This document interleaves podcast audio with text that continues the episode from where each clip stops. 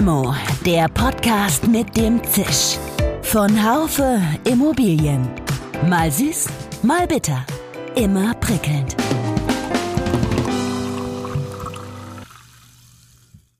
Hallo, liebe Limo-Fans. Nachhaltigkeit ist in aller Munde. Nicht nur das, sie ist nach dem, was viele Mitglieder der Immobilienbranche sagen, gar Teil ihrer DNA. Stimmt das? Dr. Christine Lemaitre, geschäftsführende Vorständin der Deutschen Gesellschaft für nachhaltiges Bauen, DGNB, hat vor einigen Monaten im Handelsblatt einen Beitrag über das merkwürdige Verhältnis der Immobilienwirtschaft zur Nachhaltigkeit veröffentlicht. Was meint sie nur damit? Man hat sich halt jahrelang in der Breite nicht ernsthaft mit dem Thema beschäftigt. Und jetzt kommt das daher äh, mit den drei Buchstaben ESG, Environmental Social Governance. Und auf einmal ist der große Augenöffner-Moment wohl da gewesen. Eine etwas prickelndere Limo über Lobbyismus, Versiegelung, Kritik an der DGNB und darüber, dass Bestandsimmobilien nicht per se weniger nachhaltig sind als neu gebaute Gebäude. Mein Name ist Dirk Labusch, ich bin Chefredakteur des Fachmagazins Immobilienwirtschaft. Sind Sie auf der Suche nach geeigneten Fach- und Führungskräften in der Immobilien- und Wohnungswirtschaft? Auf dem Haufer Stellenmarkt präsentieren Sie sich crossmedial in den relevanten Branchenmagazinen, Online-Portalen und Newslettern als attraktive Arbeitgeber für Ihre Zielgruppe. Finden statt suchen. Weitere Infos finden Sie unter www.stellenmarkt.haufen.de. Ja, guten Tag, liebe Frau Lemaitre. Viele Grüße von, von Freiburg. Ja, wohin? Nach Stuttgart und wahrscheinlich ins Büro oder ins Homeoffice? Ja, hallo, ja, nach Stuttgart ins Büro, in die Geschäftsstelle der DGNB. Wie geht's Ihnen denn eigentlich mit dem, mit dem Begriff der, der Nachhaltigkeit? Äh, können Sie das Wort überhaupt noch hören? Weil selbst mir fällt es schwer, der ich ja nun eher als Hubschrauber die, die Branche und die Themen beobachte. Aber wenn man so die ganze Zeit, wenn man so intrinsisch damit verbunden ist, wie geht's Ihnen damit? Ja, ich muss ehrlich sagen, also das Wort Nachhaltigkeit äh, finde ich nach wie vor gut. Ich höre es auch immer noch gerne, was mich echt nervt und was mich auch zunehmend nervt, sind dann so diese ganzen Marketingsprüche drumherum und diese Trends, so dieses mehr als nachhaltig oder wir haben Nachhaltigkeit in unserer DNA oder irgendwie ist alles nachhaltig, grün, blau, smart, ich weiß es gar nicht. Das finde ich eigentlich eher zunehmend befremdlich, ähm, dass man irgendwie dauernd an dem Thema anscheinend äh, immer irgendwie das, das neueste Marketing-Slogan braucht und nicht irgendwie konzentriert inhaltlich bei der Sache bleibt. Was den Slogan betrifft, haben, da, da beziehen Sie sich ja auch auf eine Bemerkung. Sie haben mir erzählt, dass Sie auf, äh, dass im Jahr 20, 2009 aus einer Arbeitssitzung vom äh, damaligen Bundesbauministerium rausgeflogen sind auf Druck der der Wohnungswirtschaft interessanterweise, weil die keine unabhängige Nachhaltigkeitsbewertung ihrer Tätigkeit wollte. Und heute heißt es, das haben sie dann auch mal so genüsslich aufgespießt, Nachhaltigkeit ist unsere DNA. Sie haben gerade eben gesagt, dass, die, dass sie diese Bemerkung aufregt. Also sie glauben den Leuten nicht, die so etwas, die so etwas sagen. Naja, also ich meine, wenn man das äh, ganz genau nimmt, fragt man sich natürlich immer, ähm, wenn man das so betonen muss, ist es dann wirklich Teil der DNA? Weil Teil der DNA heißt ja, es ist eigentlich was Normales und das Normale fällt einem ja oftmals nicht auf, dass man es irgendwie extra nochmal erzählen muss. Und man muss ja schon sagen, also irgendwie sich mit dem Thema zu beschäftigen und sich dazu positionieren, gehört ja heute eher dazu. Und da stellt man sich natürlich schon oft die Frage, wie, wie ernsthaft ist es eigentlich wirklich? Und es ist einfach ein Thema, äh, unter der Flagge man dann irgendwie wieder andere Themen versucht zu positionieren, durchzusetzen, zu verkaufen. Ähm, und das ist natürlich einfach wirklich wahnsinnig schwierig geworden, glaube ich, weil das jetzt so viele sich eben so auf die Fahne schreiben und ja, wenn man dann dahinter guckt, ist es oft ein bisschen enttäuschend und auch schade, weil dann einfach Dinge adressiert werden, wo man sich so denkt, ja, das ist doch nicht neu, das wissen wir doch schon. Hätte man mal ordentlich recherchiert, dann müsste man nicht nochmal von, von vorne anfangen. Ja, also das, äh, ich kenne ja auch keinen, der sich das nicht auf die Fahnen schreibt, nur dass es dann Teil der DNA ist, ist schon irgendwas Besonderes. Dann wäre es auch schon 2009, äh, hätte es schon eine Rolle gespielt. Aber vielleicht gehen wir mal davon aus, dass sich Teile zumindest der Wohnungswirtschaft vielleicht auch auf Druck von, von außen ähm, hier wirklich geändert haben. Sie haben vor einigen Monaten im Handelsblatt einen bemerkenswerten Beitrag veröffentlicht über das Verhältnis, über das merkwürdige Verhältnis der Immobilienwirtschaft zur Nachhaltigkeit. Ja, da muss ich Sie einfach jetzt auch nochmal nachfragen. Was ist so merkwürdig an dem Verhältnis gerade der Immobilienwirtschaft zur Nachhaltigkeit? Ja, im Grunde auch das, was wir gerade besprochen haben. Also man hat sich halt jahrelang in der Breite nicht ernsthaft mit dem Thema beschäftigt. Und jetzt kommt das daher äh, mit den drei Buchstaben ESG, Environmental Social Governance. Ähm, irgendwie, wenn es Englisch ist, ist es ja meistens immer noch mal viel interessanter. Wenn es aus dem Ausland kommt, auch. Und ähm, auf einmal ist irgendwie eine große, der große Augenöffner-Moment wohl da gewesen, die große Aufregung und auch die Umtriebigkeit. Und da muss man ja schon sagen, also wenn man sich die, das mal anschaut und mal überlegt, äh, Environmental Social Governance, das sind ja eigentlich Dinge um die Umwelt, kümmern wir uns ja hoffentlich schon eine Weile. Die Themen sind auch erkannt sozial muss man sagen, naja, das ist doch eigentlich die, das ist doch das Originäre, warum wir als Menschen bauen, Gebäude haben, damit wir uns darin wohlfühlen, dass wir darin gesund sind. Da haben wir natürlich eine soziale Verantwortung. Das kann doch nicht sein, dass es jetzt den Leuten wie Schuppen von den Augen fällt, ähm, dass da verrückterweise in diesen Gebäuden Menschen drin sind und dass man damit auch vielleicht eine soziale Verantwortung hat. Und natürlich auch das Thema Governance. Also, dass, dass wir natürlich auch in der Art und Weise, wie wir Geschäfte machen, wie wir miteinander umgehen, das eben auch unter nachhaltigen, sozialen und, und guten Aspekten machen sollten. Das sind doch keine neuen wissenschaftlichen Errungenschaften, nur weil jetzt irgendwie drei Buchstaben dazu erfunden wurden. Und das finde ich schon irgendwie eigenartig. Also, dass die Immobilienwirtschaft intrinsisch motiviert ist, nachhaltig zu bauen oder dass sie das immer schon war, das ist nicht so. Ich glaube aber jetzt wirklich, wenn, wenn ich mit Unternehmen spreche, Unternehmensvertretern, dann werden tatsächlich diejenigen, die überhaupt nichts Nachhaltiges propagieren, die werden fast irgendwie und nicht ernst genommen mehr. Also so, ich meine, jeder muss jetzt irgendwie, jeder muss jetzt ranklotzen und die, die es nicht in der DNA haben, die müssen auch. Und ich glaube, die tun das auch. Beobachten Sie das auch? Ja, natürlich. Also das ist ja, ähm, ich bin ja schon eine Weile bei der DGNB seit 2009 und habe da gerade am Anfang äh, sind wir natürlich noch viel mehr belächelt worden. Das äh, gerade so auf einer Expo Real, das war dann immer so, ja, Nachhaltigkeit, oh, das ist ja ein wichtiges Thema, aber wissen Sie, also bei uns, äh, wir müssen uns irgendwie mit den Scharia-Gesetzen beschäftigen oder wir haben eben andere Themen. Also es wurde immer so als so Nischenthema irgendwie dann auch teilweise an die, an die Seite gestellt. Muss man sagen, ist natürlich eigentlich schade, ist auch schlimm, aber es ist ja einfach auch vielleicht äh, so, dass es eben nicht jeder intrinsisch motiviert sich für die Themen einsetzt. Und das, was mich einfach mittlerweile so daran stört, ist, es ist ja auch gar nicht schlimm, wenn man das die ganze Zeit, das ist nicht schlimm, aber es ist halt, es ist ja vielleicht wenigstens ehrlich, dass man sich einfach wirtschaftlich mit den Dingen beschäftigt hat. Und jetzt durch ESG und durch die Taxonomie findet genau dieser dieser Connect statt zwischen wirtschaftlichen Aktivitäten und eben der Frage, was ist eigentlich, was sind eigentlich die, die Auswirkungen aus ökonomischer, sozialer, kultureller Sicht eben dieser wirtschaftlichen Aktivitäten. Und es musste ich mir viele Jahre anhören, so nach dem Motto, also wenn das mal irgendwie bei den, bei den Banken in der Kreditvergabe äh, berücksichtigt wird, wenn das quasi der Kunde verlangt, dann machen wir das alles. Das ist jetzt da muss man auch sagen, auch mit Ansage da. Also Paragraph 8 des Paris-Abkommens von 2015 ist Sustainable Finance. Und da muss man halt schon sagen, also anscheinend hat man es viele Jahre nicht ernst genommen. Da fragt man sich natürlich auch, wie kann man irgendwie die Zeichen der Zeit nicht ernst nehmen oder ignorieren. Aber das Letzte, was wir jetzt brauchen, sind dann irgendwie, dass es jeder nochmal neu erfindet. Jetzt muss ich Sie aber doch mal äh, da unterbrechen. Ich habe vor, naja, fünf Monaten mit dem Geschäftsführer von Primonial ähm, Reim gesprochen, einem großen Investor, der allerdings in Paris located ist.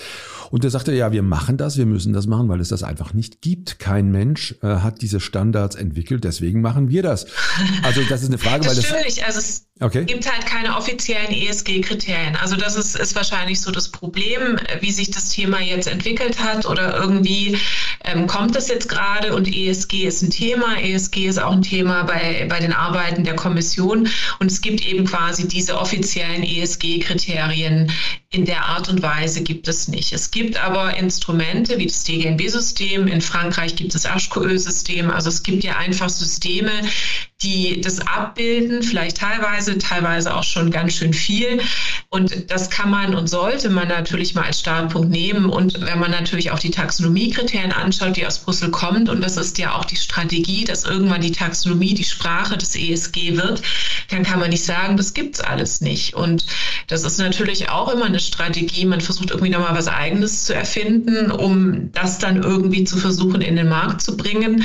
Das führt natürlich dann auch wieder zu Verwirrung und auch zur zur Geschwindigkeitsreduktion vielleicht dieser Transformation, von der immer alle reden. Warum machen Unternehmen dann ihre eigenen Geschichten, um das, Sie, Sie haben eben gemutmaßt, um, um es in den Markt zu bringen, weil Zeit hat doch eigentlich keiner. Naja, aber es ist doch auch schön, wenn Sie sich ihre eigenen, Ihren eigenen Standard bauen, dann ist ja die Wahrscheinlichkeit relativ hoch, dass Sie sehr gut abschneiden, wenn Sie sich den Standard selber gebaut haben. Und okay da möchten wir jetzt ja keine Unternehmen nennen, aber das kann man sich ja mal ganz neutral anschauen. Ähm, und das ist, finde ich, dann schon auch irgendwie verrückt. Und da ist, glaube ich, die Immobilienbranche, denke ich, Mensch, guck doch mal in anderen Sektoren, in anderen Branchen und dieses Third-Party-Verification, das ist natürlich in anderen Sektoren quasi äh, Status quo. Das ist ein absolutes No-Go, dass sich da irgendwie Unternehmen selber was entwickeln. Lassen Sie mich mal aufs letzte Jahr kommen. Da haben Sie eine bemerkenswerte Stellungnahme abgegeben gegeben. Da ging es um dieses, dieses äh, Thema Förderung. Äh, Habeck hatte gerade ein paar Förderinstrumente abgeschafft. Die Immobilienbranche hat sich aufgeregt darüber, weil sie natürlich geplant hatte. Sie haben damals Habeck den Rücken gestärkt und haben gesagt, Mensch, das ist richtig, dass er das abschafft während die Branche wirklich sich, sie wirklich ziemlich, ich sag mal so, die kotzte, die, die kotzte ab.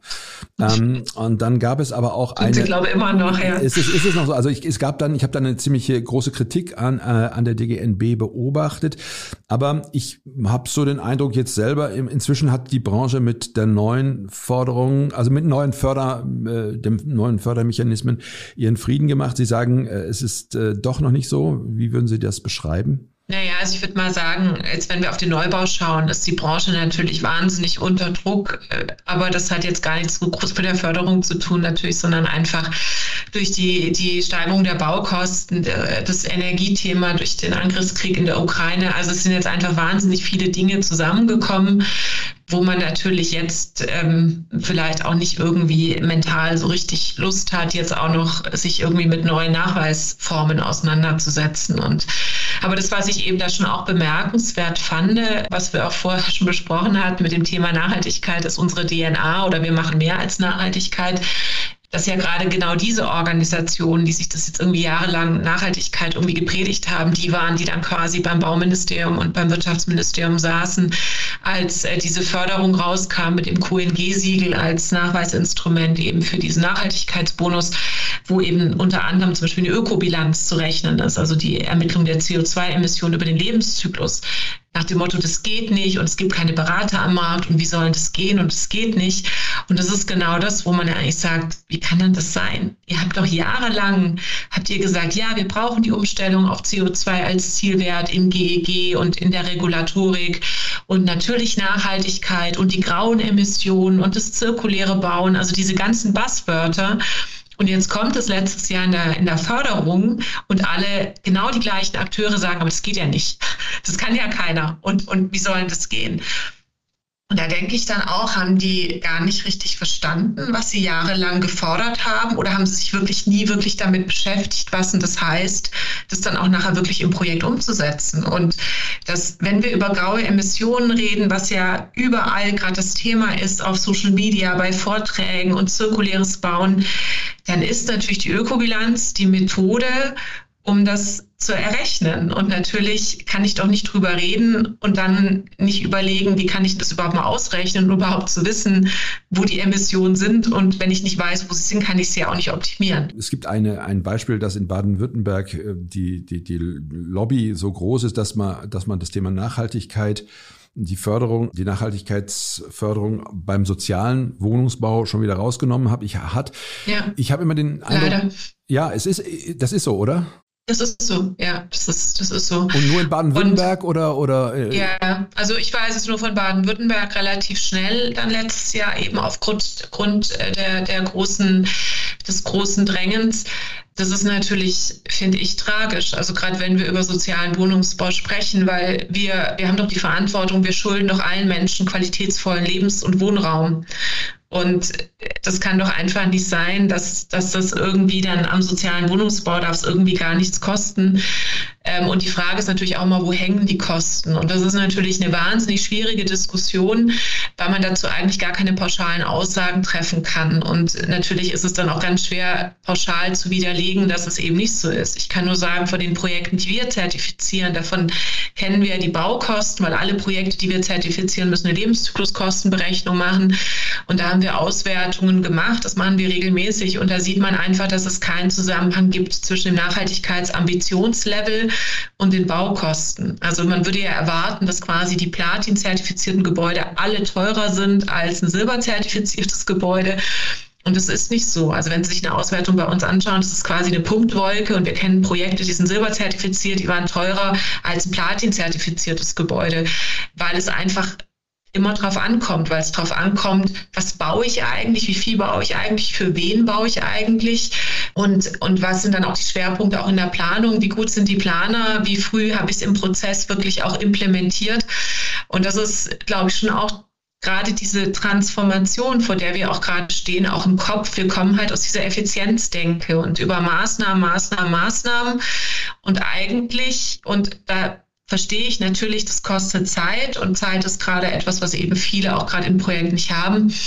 Aber eigentlich sollte man das jetzt mal zum Anlass nehmen und sich eben gerade mit einer Methode der Ökobilanz das jetzt nochmal überlegen, wie viel muss ich eigentlich bauen, wie viel Material für was, um das eben sinnvoll zu optimieren. Und dann bin ich mir sicher, dann reden wir nachher nicht irgendwie über exorbitante Kosten, sondern dann hat es auch was mit Wirtschaftlichkeit zu tun. Aber da sind natürlich alle gerade so gehetzt, dass man dann eben sowas wie diese Nachhaltigkeitsnachweise dann eher noch als ein Add-on sieht und es ja gar nicht in den Planungsprozess als ein Optimierungstool integriert.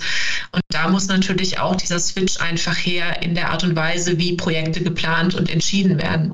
Also wir sind ja durch QNG, wir haben es ja dann auch aus der Pressemitteilung erfahren im April äh, von der zweiten Stufe und QNG ist verpflichtend, dass die eine Milliarde an einem Tag weg ist, haben wir auch nicht mitgerechnet. Und am zweiten Tag ging bei uns die Webseite in die Knie, die Telefone sind heiß gelaufen.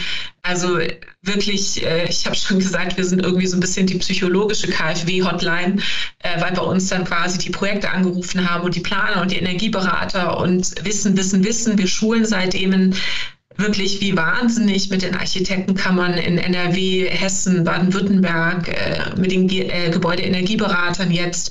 Wir haben mittlerweile Lehrgänge mit 140 Teilnehmern. Also wir machen gerade diese, ich sage immer Wissens, äh, diese Wissensdruckbetankung im, im Real Case. Also wir, wir versuchen zu tun, was wir können und dieses Wissen zu transformieren in die Köpfe.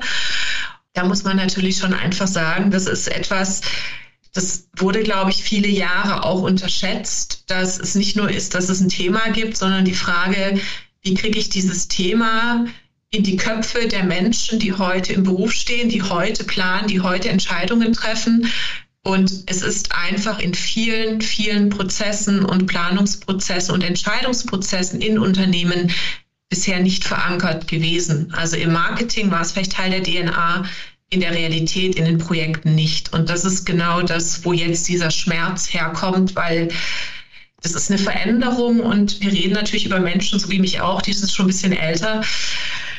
Aber am Ende, wir müssen es halt machen. Also äh, das können wir nicht auf die nächste Generation schieben. Alle wollten Transformation, manche gar Disruption. Ähm, es hat halt keiner gesagt, dass die einfach ist, dass die äh, problemlos ist und dass die irgendwie glitzert und noch mit Erdbeergeschmack kommt. Die ist halt hart und vielleicht ganz unaufgeregt und vielleicht sehr pragmatisch. Aber da sind wir mittlerweile, würde ich sagen, mittendrin und da müssen wir jetzt alle gemeinsam durchhalten. Sagen Sie nochmal drei Takte zu, zu QNG. Also das ist ein Label, das wurde im letzten Jahr vom, vom äh, Bundesbauministerium entwickelt, wenn ich weiß. Äh, waren Sie da auch dran beteiligt? Ja, also das QNG ist quasi ein Qualitätslabel für bestehende private Zertifizierungen, die es eben gibt. Ähm, das, da war die Blaupause der grüne Knopf vom äh, Umweltbundes, äh, vom Bundesumweltministerium. Das ist genau das Gleiche für die Textilwirtschaft. Also da hat der Bund schon vor Jahren ein, ein Label, Qualitätsanforderungen formuliert, äh, womit man dann quasi eben, wo sich eben dann private Labels anerkennen lassen können, um eben so mehr Transparenz auch in den Markt zu bringen und auch eine Qualitätssicherung dieser am Markt agierenden Labels zu haben. Ich habe eben äh, schon so ein bisschen über Kritik am DGNB, an der DGNB äh, gesprochen. Dem und das DGNB, ja. Äh, genau. Also, äh, jetzt sehe ich aber an, dass Sie eigentlich, dass Sie im Moment mehr als 2000 Mitgliedsorganisationen haben, wenn ich da richtig informiert bin. Mhm. Und äh, also man rennt Ihnen ja wirklich, wirklich förmlich die, die Bude ein. Und ich kann mich noch erinnern an die Zeit, wo es, wo es eben sehr viel Kritik gab, statt Auditoren zu bezahlen, sollte das Geld Geld besser in die ökologische Ausstattung gesteckt werden und so weiter. Mhm. Äh, gibt es diese Kritik grundsätzlich noch oder haben Sie die damals ganz gut entkräften können? Oh je, da bin ich wahrscheinlich die Falsche. Also zum einen, wir sitzen ja in Stuttgart. Mhm. Äh, da ist ja eher die äh, Philosophie nicht geschumpfen, ist genug gelobt. Ja, ähm, also uns ruft eigentlich keiner an und sagt, Mensch, das macht ihr gut. Äh, entweder sagt keiner was oder wir kriegen Anrufe nach dem Motto, spinnt ihr. Von dem her, glaube ich, ist natürlich immer noch Raum für, für Verbesserungen. Jetzt kommen wir nochmal kurz neu, zum Neubau. Da ist ja, das ist auch ganz interessant, äh, was sich da getan hat. Das äh, geht wirklich, wie ich finde, Wochen, Monats- oder Wochenweise, dass es hier beim Thema Ökobeton jetzt auf einmal großartige, großartigen Fortschritt gibt. Ich weiß noch, ähm, vor, vor fünf Monaten habe ich mit einem Unternehmen gesprochen, die sagten, ja, wir versuchen das. Es gibt da so Möglichkeiten, Ökobeton zu, äh, zu, ähm, zu verwenden. Aber das ist noch so viel teurer und so weiter. Und jetzt vor, vor gerade einer Woche hatte ich ein Gespräch, wo es dann hieß, ja, ja, wir können das inzwischen schon, wir können das inzwischen schon äh, fast kostenneutral zum großen Teil darstellen. Und da habe ich so den Eindruck, Mensch, der Druck muss nur groß genug sein von außen, von der Politik, von der, von der Lobbyarbeit, von wem auch immer. Und dann gehen Dinge, die vorher nicht gingen. Also es ist, glaube ich, immer eine Frage, der Druck muss groß genug sein, die Aufmerksamkeit muss groß genug sein, dass, dass man damit natürlich auch eine gewisse Anerkennung bekommt, ist, ist glaube ich, auch ganz wichtig. Aber also ganz viele Themen, äh, große Unternehmen, gerade Bauproduktehersteller, ähm, die, die arbeiten dann natürlich auch schon seit Jahren in die Richtung. Die, die wissen das natürlich schon auch und, und die entwickeln da auch Dinge und sind auch immer an Innovationen interessiert. Und irgendwann kommt halt genau auch durch den Druck und äh, vielleicht auch andere Rahmenbedingungen auch irgendwann der Punkt, wo es einfach dann auch wird, also diese vermeintliche Wirtschaftlichkeit auf einmal da ist. Und hm. da muss man schon sagen, deswegen brauchen wir ja, deswegen müssen wir ein großer Verfechter der DGNB für diese Transparenz und äh, auch die, die Methoden der Ökobilanz, Lebenszykluskostenberechnung, weil sich damit natürlich auch Dinge auf einmal anders darstellen lassen. Und da muss man schon sagen, er hat sich in der Finanzwelt und da hängt ja die Immobilienwirtschaft auch dran, hat sich das in den letzten zwei, drei Jahren schon gekehrt, weg von der Gewinnmaximierung hin zur Risikominimierung. Mhm. Also dieses Risikominimieren, das ist mittlerweile so eins der Hauptthemen. Äh, lassen Sie mir nochmal ganz kurz, äh, nicht nochmal kommen zum Thema Bestand, weil das äh, kann ich heute nicht außen vor lassen. Mhm. Viele Bestandsimmobilien sind ja nun wahrhaftig wahrhaftig nicht nachhaltig. Und ähm, da wird natürlich auch nach dem Staat gerufen, viele Eigentümergemeinschaften sind überaltert, die Lust zum Sanieren ist, ist oft sehr, sehr gering. Nun kann man das nicht alles abreißen und Neubau. Die deutsche Umwelt, äh, Umwelthilfe hat sich sowieso gerade dafür ausgesprochen, den Abriss von Gebäuden äh, zu, verbieten zu lassen. Aber was fällt Ihnen denn beim, zum Thema Bestand ein? Wahrscheinlich doch auch nur, dass der, der Staat hier mit großzügiger Förderung aktiv werden müsste, oder? Ja, die Frage ist aber, was soll er fördern? Also die ich glaube, dass das Grundthema ist dann natürlich auch die Transparenz. Und die Realität ist doch, dass wir gar nicht die Energieverbräuche von allen Gebäuden in Deutschland kennen. Hm. Das heißt, eigentlich wissen wir doch gar nicht, mal ganz neutral und äh, ingenieurstechnisch draufgeschaut, ohne dass ich messe, also die Realität messe und monitore, kann ich doch eigentlich heute gar nicht wirklich sicher sagen, wo ist welcher Euro gut investiert und wo macht welche Maßnahmen Sinn. Und wir kommen natürlich genau aus dieser Effizienzdenke, aus diesem Maß Maßnahmengetriebenen. Es gibt ja dieses schöne Zitat von Cedric Price. Es war ein englischer Architekt, der hat schon vor vielen Jahren mal gesagt, Technology is the answer, what is the question again? Okay. Und genau das sehen wir doch auch in dieser ganzen Sanierungsthematik. Und es gibt ja Studien schon, die zeigen, dass Gebäude älteren Baujahres, die natürlich energetisch ganz, ganz schlimm sein sollten, in der Realperformance, also gemessen, gar nicht so schlecht sind, weil die Menschen sich da drinnen natürlich auch Gebäude entsprechend verhalten. Die kommen gar nicht auf die Idee, die ganze Wohnung irgendwie auf 23 Grad hochzuheizen. Die können mit niedrigeren Temperaturen zurechtkommen, weil die das auch anders nicht gewöhnt sind. Und genauso sehen wir Studien, dass äh, toll sanierte Gebäude dann nachher diesen Performance Gap haben von 20 bis 30 Prozent. Das heißt, das, was eigentlich rechnerisch im Energieverbrauch da sein sollte, dass sie nachher mehr Energie brauchen, als eigentlich gerechnet wurde. Das heißt, die Wahrheit liegt wahrscheinlich irgendwo in der Mitte. Und das würde ich mir natürlich wünschen, das ist gar kein Thema der Förderung, sondern wahrscheinlich eher mal auch ein Thema der Gesetzgebung, dass wir eine Monitoring-Verpflichtung bekommen. Also das ist, glaube ich, brauche ich vielen nicht sagen, die Gebäude haben. Ähm, da passiert auch immer mehr, aber da müssen wir doch eigentlich hin, weil dann können wir doch eigentlich erstmal richtig entscheiden, wo ist welcher Euro richtig investiert. Ähm, und da können wir auch überhaupt mal diese low-hanging fruits ähm, überhaupt auch mal ernten. Und da geht es natürlich auch um die Frage, wie verhalten sich die Menschen in den Gebäuden, Betriebsoptimierung, äh, da wirklich einfach auch das rausholen. Dann gibt es ja auch Firmen, die da schon viel machen, die ja dann zeigen, dass man bis 12 bis 20 Prozent Einsparung quasi in der Heizenergie hinbekommt, indem man einfach wirklich nur vernünftig monitort und, und eben darauf achtet, dass, dass die Geräte und die Nutzer, das eben auch richtig alles funktioniert. Und deswegen ist es, glaube ich, kein Förderthema, sondern wir müssen mal weg von diesem One-Fits-All, von dieser Pauschalansage. Ähm, weil spätestens, wenn Sie dann nochmal die Emissionen anschauen, dann kriegt man ein bisschen Angst, wenn man sich vorstellt, wenn wir jetzt hier überall Komplettsanierungen machen würden, äh, wie viel Materialien das sind, die wir dann da erstmal wieder produzieren und verbauen, in der Hoffnung, dass dann nachher eben auch die Energieverbräuche oder die Verbräuche quasi aus, aus Wärme und warmem Wasser dann eben auch entsprechend äh, reduziert werden. Ja, wenn man, wenn man über Bestandssanierung spricht, dann spricht man ja zunächst mal übers, übers Heizen. Heizen ist immer eine ganz, äh, ganz wes wesentliche Komponente, auch das günstigere Heizen. Aber es geht, äh, geht wahrscheinlich ja auch nicht nur darum. Es geht ja wahrscheinlich auch um, ums Kühlen. Genau, also wenn wir über die Zukunftsfähigkeit und darum geht es ja unserer Gebäude und eben das Erreichen der Klimaziele auch sprechen, da müssen wir natürlich auch die Realität anerkennen und das ist eben leider, dass wir im Klimawandel sind. Das heißt, wir haben eigentlich mittlerweile ja eher kein Heizproblem. Wir haben bei Büroimmobilien auch im Winter mittlerweile eher ein Kühlproblem. Zwei Drittel unserer Gebäude in Deutschland der modernen Büroimmobilien sind künstlich gekühlt. Und äh, wenn man sich die Energieverbräuche mal anschaut, von dem, was von Klima Klimaanlagen global auf uns zukommt. Da reden wir bis 2050, wenn wir dagegen nichts machen. Und das hat eben auch was mit Benutzerkomfort zu tun, aber eben auch mit der Architektur, mit der Frage, wie wir auch Gebäude gestalten. Dann werden wir so viel Energie, Emissionen aus Energie aus den Klimageräten im Gebäudebereich haben, wie Indien und China heute zusammen emittieren. Und das ist ein Thema, ich sage immer, das ist die erfolgreichste Lobby, ist die, die quasi gar nicht Teil der Diskussion ist. Und da müssen wir ganz dringend hinschauen. Da muss ganz dringend Regulatorik hinschauen, was eigentlich, äh, was da eigentlich auf uns zukommt und wie man da heute ganz schnell gegensteuert, weil das ist uns eine Negativspirale, dass mit all dem, was wir vielleicht Gutes tun, weil wir mehr sanieren und, und Energie einsparen beim Heizen und dann blasen wir sie im Sommer raus, äh, wenn wir die Gebäude kühlen. Ich äh, habe Sie äh, in zwei Keynotes erlebt auf dem Deutschen Nachhaltigkeitstagen. Ähm, ich habe Sie jetzt heute erlebt. Sie machen beileibe keinen resignierten Eindruck, Frau Lemaitre, aber sind Sie nicht doch so ein bisschen resigniert oder spüren Sie eine gewisse Resignation vor dem Hintergrund, dass doch so wenig vorangeht?